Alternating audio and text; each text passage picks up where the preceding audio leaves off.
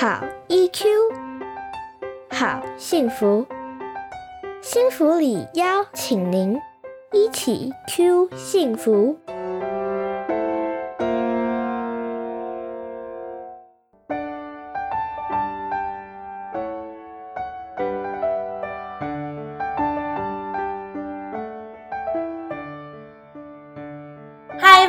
回到一起 Q 幸福频道，我是节目主持人，也是临床心理师骆玉芬。一起 Q 幸福频道是由幸福里情绪教育推广协会所经营，由协会中的专业讲师与大家分享情绪教育相关的内容，陪大家找到生活中的好 EQ。今天在节目里与我们相会的是李欣儿临床心理师，嗨，欣儿老师，嗨，大家好，又见面了。是是，其实欣儿老师呢，他除了是幸福里的专业讲师之外，也是米露谷心理治疗所以及丽人心理治疗所的心理师。他很擅长与各个年龄层孩子的家庭一起工作，而且相信有在听我们频道的伙伴们，应该都对欣儿老师已经不陌生了。这对，已经是哇第几次来了，对不对？可能对已经数不清了。对，真的很多次。对，那主要就是大家都很喜欢欣儿老师的节目，所以我们就是一直邀请老师来跟我们分享。那其实，在不久前，我们其实才讲过，就是关于儿童的、嗯幼儿部分。嗯对，对然后我们那时候就有预告说，之后会再邀请新人老师来跟我们讨论，就是青春期这个部分。嗯，对，所以今天呢就是那一天啦，就邀请新人老师来跟我们一起讨论。那到底要讨论什么呢？就是我不知道新老师会不会有这样的状况，就我有时候会被问到，就是家长会问说，怎么青少年好像就是很。玻璃心这样子，就是别人一两句话，他们心里就很脆弱，很容易受伤，然后就躲起来，自己在那边疗伤，嗯然后天要塌下来这样。你有遇过这样的状况吗？有有，尤其现在玻璃心很红，对，那首歌。这首歌好，但是有其实这还蛮多的，然后尤其其实他们这些孩子，他们其实反而很常。呃，因为他们常常在因为同才，尤其是青少年嘛，所以他们嗯。常常在遇到同才的时候，互动的过程中，尤其是国中这个时期，高年级嗯。国中这个时期，其实他们非常在意在跟周遭的同学的互动的状态，所以只要有一些线索，当他们又是很敏感的孩子的时候，嗯。敏感特质的孩子的时候，有一些些线索，或者是会有一些些的那些动作，或者是呃一些些语语言，他们会很容易就觉得说，哎，是不是在说我？然后是不是呃是不是我不好？然后所以他们就会自己非常的难过，然后自己非常的呃觉得沮丧这样子。所谓的脑补这样。对，其实超对，非常的，他会有很多很多大量。但很可爱的是，有时候你去问他们，就是问说那发生了什么事情啊？那对方说了些什么啊？然后呃，可是呃，或者是说，那你当下在做什么、啊？说你会发现他讲不太出来。哦，对对对，但是其实是因为他们其实常常有一些线索的时候，他们就会开始有很多很多的情绪。嗯自己去放大它。对，然后就会嗯沉浸在那个心情里面，这样子。嗯对，了解，嗯所以就是他们会抓到一个小点，然后就一直觉得说大家就是在针对我，是不是他们都在讲我，就是在说我哪里不好，他们是不是不要跟我当朋友了？这样子对对。了解，所以家长常常最常观察到的是，他们可能其实最常观察的是，因为孩子青春期的孩子还有另外的特质，就是他们不容易告诉家长嘛，哦，他们不太会讲。真的。那所以当家长觉得哎很担心孩子好像看起来不太对劲，想要去问孩子的时候，然后孩子就说没有啦，你很烦、欸。对他们就会很不耐烦，很多家长就会觉得很受伤，对就觉得我只是在关心你，然后每次就是那种噼里啪啦这种很强悍的方式回来，对，然后什么啊？对，因为孩子他们在这个时候最常出现的情绪表现就是用生气来做表现嘛，对对对。嗯，然后，所以他们对于这些，这时候其实是因为他们也在重塑他们自己很多的经验，还有他们自己大脑神经的一些发展的结构这些等等。所以其实他又在重新经历一个，我重新要去练习我怎么去表达我现在很多呃，不管是社交的经验，或者是说我自己在学习经验上的那些心情，嗯而且他们词汇变得越来越丰富嘛。对，对，然后所以，但是他也搞不清楚我应该要用哪一个说的时候，所以他最后都是用生气，因为太多的五味杂陈。嗯，然后，所以当家长只是想要来关心一下的时候，他们最常就是你很烦呢、然后哦啊就说我想要一个了，我现在不想说啦，或者是根本就不讲话这样。你什么都不懂，对，类似像这样。常常是因为他们自己也搞不清楚，对对对他们也没办法好好的把它讲的完整，就对他们也还在经历那个历程，对。还在整理，或对。者还在摸索，嗯，对，所以他们也无从讲起的时候，就会用这样一句话堵回来。是对。那其实这时候更重要的是，其实我们最常的是，其实我们还是会去同理他的心情啊。嗯那呃，其实我们很常，就是其实我们常常在很多的课程里面，我们会跟家长去分享说，其实，在生气底下，我们可以去找的是生气下面，他其实有没有可能有哪一些心情。嗯那其实就可以去观察，比如说他的呃呃一些非语言的动作啊，其实可以去看他的，比如说他的眼睛啊、脸部的表情啊，然后或者是说你可以去看他的肩膀啊这些的，嗯有时候就会看到那蛛丝马迹，会发现，哎呀，孩子好像呈现出来的是一种好像很沮丧、很难过的感受。那所以这时候反而去呃同理他，或者是把你的观察讲出来的时候，孩子有时候反而会突然间变得比较放松，而告诉你他嗯发生了哪些想事情。不到你居然懂这样。对对，这就是我们说的同理这样子。对，所以同理其实是找到他底下真正的。我常常就讲说，生气是烟雾弹，就是他其实底下有他真正的情绪。对对对对所以找到真正是蛮重要的。对可是会遇到一些青春期的孩子是脸皮很薄，他就不想被你戳破。对，然后他就会不想要，对，他就谁说没有。谁哪有？对，所以哪有 没有？好，那也没关系，我们就给他时间跟空间，嗯就说哦好，那我可以觉得你现在还没有准备好，你想要说，那我觉得你你想要讲的时候，你可以再跟爸爸或跟妈妈来讨论这样子，对，嗯。所以其实就给他一些时间跟空间，让他去做一些这样子的调整，然后他们自己渐渐，因为在这样子的过程，为什么要给他时间跟空间？其实也是去接纳他现在的表达嘛，对，对。其实这是一个更进阶的同理，就是这个同理不只是说我知道你的感觉，而且嗯。有的时候我甚至知道你虽然有这个感觉，可是你还不想告诉我，对。你的状态可能是这个时候的你需要的其实是空间。对，那即使我很想关心你，但我也觉得你需要的不是这个东西，是，对。所以就是更境界，对，没错，更就是站在他的立场，他现在需要的是他需要自己的沉淀，嗯他需要自己的冷静，所以我们就会给他他想要的那个需要。有的时候，我觉得这个对，就像我自己当爸爸妈妈之后，就会比较理解。有时候真的是因为你真的很爱他、很关心他，嗯，你会很希望可以再多为他做点什么，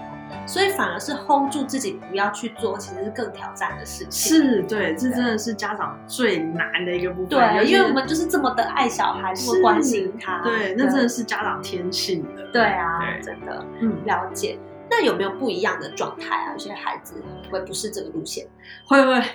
另外一种是有一些孩子他是属于，其实我觉得我们刚刚在讲到说他们很脆弱跟敏感的时候，那有他们呈现出来的有两种情况，有一些孩子是他会非常的注意，所以他有时候在一直注意其他人的时候，嗯，然后因为他会一直注意其他人，所以有时候他会往往忽略了要让他自己休息的状态。哦，对，那所以这个时候反而有，这个时候反而是去提醒孩子说，哦，没有关系的，因为有些时候你会看到你在跟其他同学相处里面的时候，你会遇到的一些不同的经验，比如说，呃，因为其他，呃，因为你看到你的你本来很重视的一个朋友，然后他跟其他找了其他人一起去做了什么事情，没有找你，那你会觉得很失落，那那没有关系的，我们会把它接起来，然后也让孩子知道说，哦，是因为你很在意他，那去陪伴他，理清说，比如说在这个人际过程当中，其实我们在朋友跟朋友的互动会有一些不同程度，比如说我们会在和呃像是朋友人际圈会像是一个核心呃同心圆，抱歉，像一个同心圆。那这个同心圆其实我们会有，比如说闺蜜、好朋友，对，就是分层次，对，但这个层次其实是会来来回回的，这个是没有关系。我们可以去协助，就是比较呃敏感，会很在意、很注意其他呃同才的这些青少年，我们可以去陪他去练习，这样说，哎，其实朋友是有分成的。嗯，但是另外一种，另外一种小呃青少年，他们会是太过沉浸在他们自己观察到的线索，但是却忽略了其他朋友在干什么。所以很多时候他只是听到，哎，他讲了这句话，或者是他觉得说，哎，他在这个当下，我跟他说我等一下要去福利社买东西，那他就不理我。然后，但是他却没有再多问一点的时候，其实会发现，哎，很有趣。这个孩子他说，哦，因为他们在讨论下一节，其他同学在讨论下一节的生物实验课在做什么。么？那这时候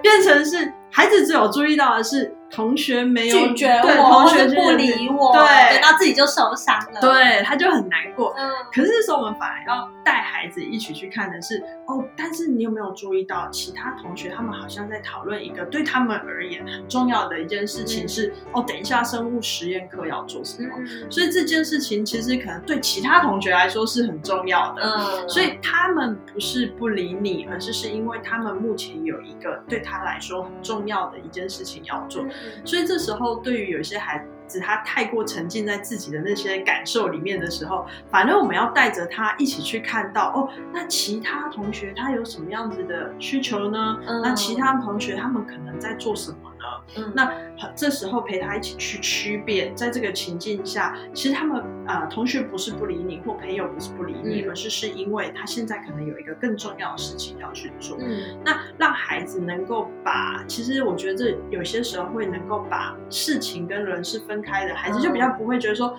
同学都是针对我，所以他不想跟我玩。但实际上不是的，是因为同学现在有一对件事情，有别的事情，对对对所以其实就是有两种，一种是太过注意别人，注意到就是自己都不见了，对然后就一直随着别人去欺负。嗯，这时候就要让他知道说，比如说关系中的来来去去、变化，还有这种分层次，其实都是很正常的现象。对另外一种是只注意到自己，然后都没有办法看见别人，对然后就觉得别人他如果没有没有回应，他没有怎么样，都是在对我不好，然后在生气我，然后在不理我之类。这种时候反而要带他多去看到别人的状态，没错，了解。是。这两种状况有没有可能同时出现？因为怎么觉得听起来好像，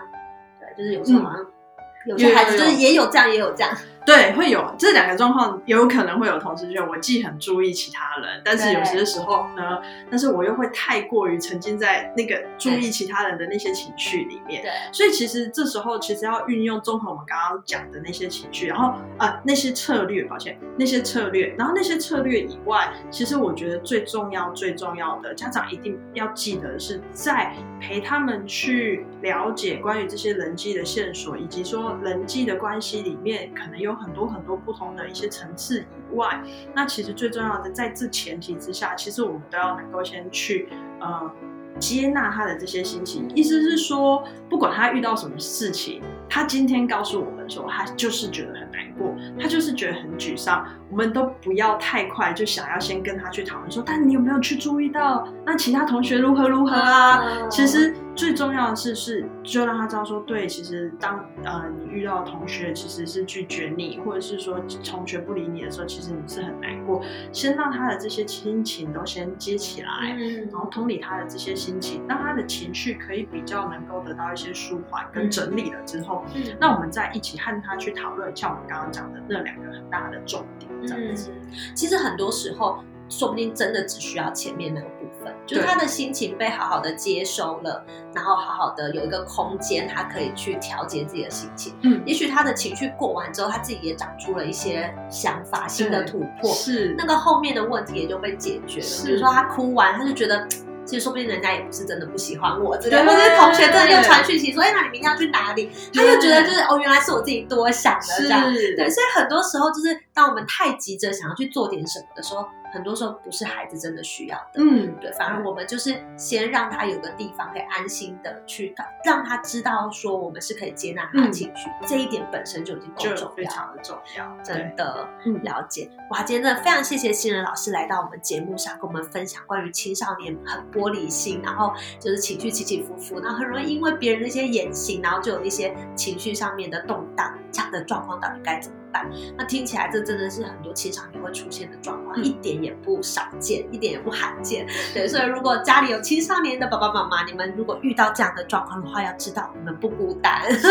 对，对我们也常常遇到这样子的情形。嗯对，那第一个就是我们要知道说，也许青少年他们常常会用一个不耐烦的方式来回击我们。嗯，那这个时候他背后其实可能有一些很复杂的情绪。那也因为刚刚新人老师提到的，青少年这个阶段，他大脑也在发展、然后在一个新的阶段，嗯然后人际什么都都很复杂，所以有的时候是他自己根本也还没有理清。对，所以他有很多复杂情绪，什么难过啊、嗯挫折啊之类，他自己也讲不清楚。是对，所以他就会先用一句话先堵回来。没错，对是，所以其实我们要知道说，孩子那个时候需要的是一个被信任跟被包容的空间，嗯，然后去回应他的情绪本身。对对，然后这个回应不一定是要真的去谈那个事情，有的嗯时候只是给他一个，就是我在，对我在，你需要的时候我可以这样。对我都会陪在你身边的那个感受真的，我常常就是觉得最有力量的话，并不是说我为你做什么，而是说我在这里等你，嗯，对对对是那种感觉会更安心。是是，对